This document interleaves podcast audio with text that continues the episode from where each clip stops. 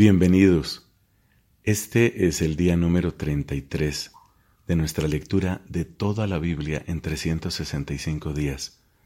Vamos avanzando con la ayuda de Dios, siempre suplicando la gracia del Espíritu, para que por una parte nos dé perseverancia y sobre todo para que nos dé entendimiento y docilidad a la palabra divina.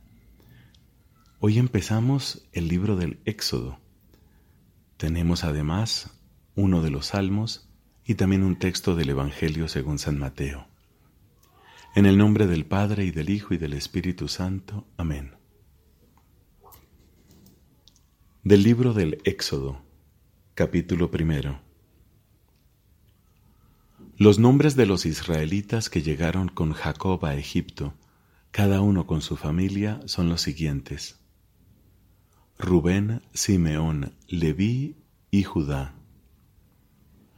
Isaacar, Zabulón y Benjamín, Dan y Neftalí, Gad y Aser. Los descendientes de Jacob eran en total setenta personas. José ya estaba en Egipto. Después murieron José y sus hermanos y toda aquella generación. Pero los israelitas fueron fecundos y se multiplicaron, hasta convertirse en una muchedumbre numerosa y muy fuerte que llenaba el país. Mientras tanto asumió el poder en Egipto un nuevo rey que no había conocido a José. Él dijo a su pueblo, El pueblo de los israelitas es más numeroso y fuerte que nosotros. Es preciso tomar precauciones contra él para impedir que siga multiplicándose.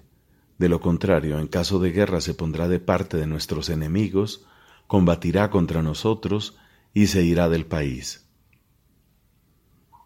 Entonces los egipcios pusieron a Israel a las órdenes de capataces para que los oprimieran con trabajos forzados. Así Israel construyó para el faraón las ciudades de almacenamiento de Pitom y Ramsés. Pero a medida que aumentaba la opresión, más se multiplicaba y más se expandía Israel. Esto hizo que la presencia de los israelitas se convirtiera en un motivo de inquietud. Por eso los egipcios redujeron a los israelitas a la condición de esclavos y les hicieron insoportable la vida, forzándolos a realizar trabajos extenuantes, la preparación de la arcilla, la fabricación de ladrillos y toda clase de tareas agrícolas. Además, el rey de Egipto se dirigió a las parteras de las mujeres hebreas, una de ellas se llamaba Cifra y la otra Puá, y les ordenó, Cuando asistan durante el parto a las mujeres hebreas, observen bien el sexo del recién nacido. Si es varón, mátenlo, y si es una niña, déjenla vivir. Pero las parteras tuvieron temor de Dios, y en lugar de acatar la orden que les había dado el rey de Egipto, dejaban con vida a los varones. El rey las mandó llamar y les preguntó ¿Por qué han obrado así y han dejado con vida a los varones? Ellas le respondieron, porque las mujeres hebreas no son como las egipcias, tienen mucha vitalidad y antes que llegue la partera ya han dado a luz. Por eso Dios fue bondadoso con las parteras. El pueblo creció cada vez más y se hizo muy poderoso, y como ellas habían obrado con temor de Dios, Él les concedió una familia numerosa. Entonces el faraón dio esta orden a su pueblo. Arrojen al Nilo a todos los varones recién nacidos, pero dejen con vida a las niñas. Un hombre de la familia de Leví se casó con la hija de un levita. La mujer concibió y dio a luz un hijo, y viendo que era muy hermoso, lo mantuvo escondido durante tres meses. Cuando ya no pudo ocultarlo más tiempo, tomó una cesta de papiro y la impermeabilizó con betún y pez. Después puso en ella al niño y la dejó entre los juncos a orillas del Nilo. Pero la hermana del niño se quedó a una cierta distancia para ver qué le sucedería. La hija del faraón bajó al Nilo para bañarse, mientras sus doncellas se paseaban por la ribera. Al ver la cesta en medio de los juncos, mandó a su esclava que fuera a recogerla. La abrió y vio al niño que estaba llorando. Y llena de compasión exclamó, seguramente es un niño de los hebreos. Entonces la hermana del niño dijo a la hija del faraón, ¿Quieres que vaya a buscarte entre las hebreas una nodriza para que te lo críe? Sí, le respondió la hija del faraón. La jovencita fue a llamar a la madre del niño, y la hija del faraón le dijo, Llévate a este niño y críamelo, yo te lo voy a retribuir. La mujer lo tomó consigo y lo crió, y cuando el niño creció, lo entregó a la hija del faraón que lo trató como a un hijo, y le puso el nombre de Moisés, diciendo, Sí, yo lo saqué de las aguas. Siendo ya un hombre, Moisés salió en cierta ocasión a visitar a sus hermanos, y observó los penosos trabajos a que estaban sometidos. También vio que un egipcio maltrataba a un hebreo, a uno de sus hermanos. Entonces dirigió una mirada a su alrededor y como no divisó a nadie, mató al egipcio y lo escondió en la arena. Al día siguiente regresó y encontró a dos hebreos que se estaban peleando. ¿Por qué golpeas a tu compañero? preguntó al agresor. Pero éste le respondió, ¿quién te ha constituido jefe o árbitro nuestro? ¿Acaso piensas matarme como mataste al egipcio? Moisés sintió temor y pensó, por lo visto, el asunto ha trascendido. En efecto, el faraón se enteró de lo sucedido y buscó a Moisés para matarlo, pero éste huyó del faraón y llegó al país de Madián. Allí se sentó junto a un pozo. El sacerdote de Madián tenía siete hijas. Ellas fueron a sacar agua para llenar los bebederos y dar de beber al rebaño de su padre. De pronto llegaron unos pastores y las echaron. Moisés, poniéndose de pie, salió en defensa de ellas y dio de beber a sus ovejas. Cuando llegaron al lugar donde estaba Reuel, su padre, éste les preguntó, ¿Por qué hoy han vuelto tan pronto?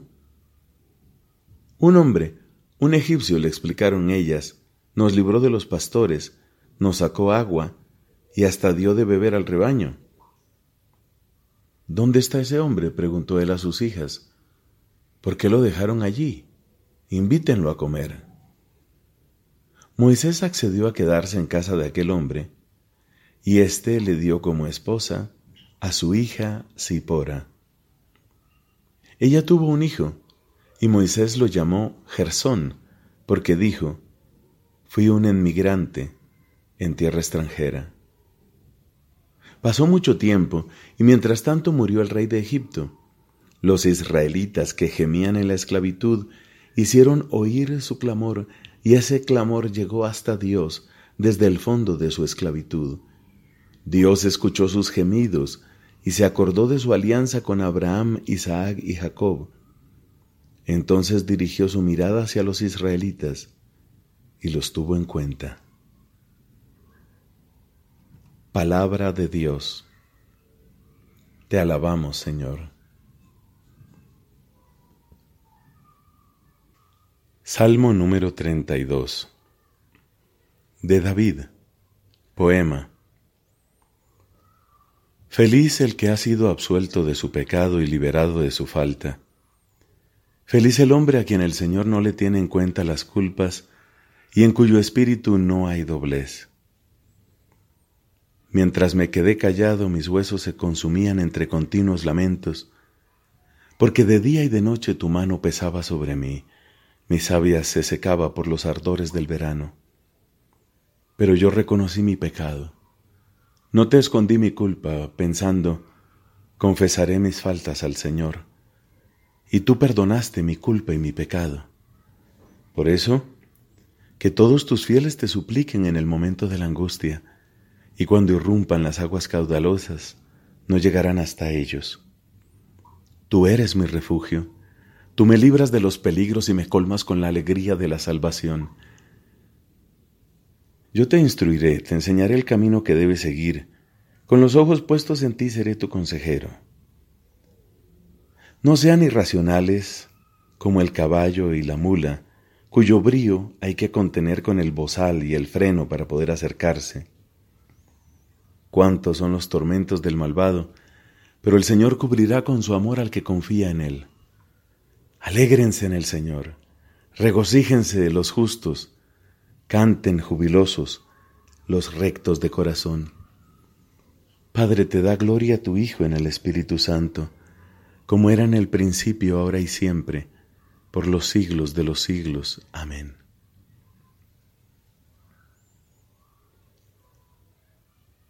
Del Evangelio según San Mateo, capítulo 18, versículos del 21 al 35.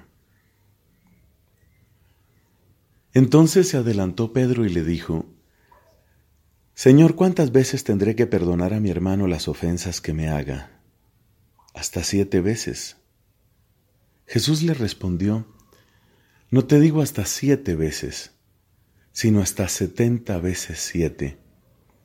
Por eso el reino de los cielos se parece a un rey que quiso arreglar las cuentas con sus servidores. Comenzada la tarea, le presentaron a uno que debía diez mil talentos. Como no podía pagar, el rey mandó que fuera vendido junto con su mujer, sus hijos y todo lo que tenía para saldar la deuda. El servidor se arrojó a sus pies diciéndole, Señor, dame un plazo y te pagaré todo. El rey se compadeció, lo dejó ir y además le perdonó la deuda. Al salir, este servidor encontró a uno de sus compañeros que le debía cien denarios, y tomándolo del cuello hasta ahogarlo le dijo, Págame lo que me debes. El otro se arrojó a sus pies y le suplicó, Dame un plazo y te pagaré la deuda. Pero él no quiso, sino que lo hizo poner en la cárcel hasta que pagara lo que debía. Los demás servidores, al ver lo que había sucedido, se apenaron mucho y fueron a contarlo a su señor. Este lo mandó llamar y le dijo, Miserable, me suplicaste y te perdoné la deuda. ¿No debías también tú tener compasión de tu compañero, como yo me compadecí de ti? E indignado, el rey lo entregó en manos de los verdugos hasta que pagara todo lo que debía. Lo mismo hará también mi Padre Celestial con ustedes, si no perdonan de corazón a sus hermanos. Palabra del Señor. Gloria a ti, Señor Jesús.